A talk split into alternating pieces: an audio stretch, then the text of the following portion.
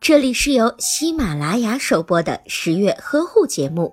十月呵护帮助孕妈妈们摆脱孕期中的各种烦恼。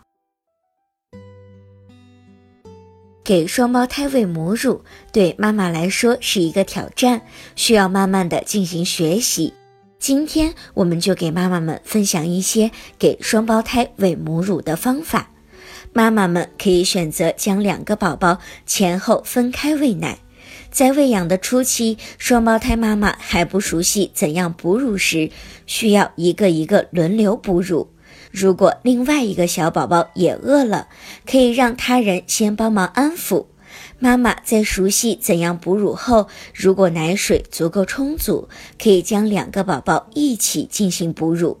妈妈在怀孕期间，因为同时要孕育两个宝宝，摄入的营养往往不足以供给宝宝的需求，因此双胞胎在出生后体内的营养素储存与单胞胎相比较少，消耗也较快，所以需要及早的为宝宝补充营养素。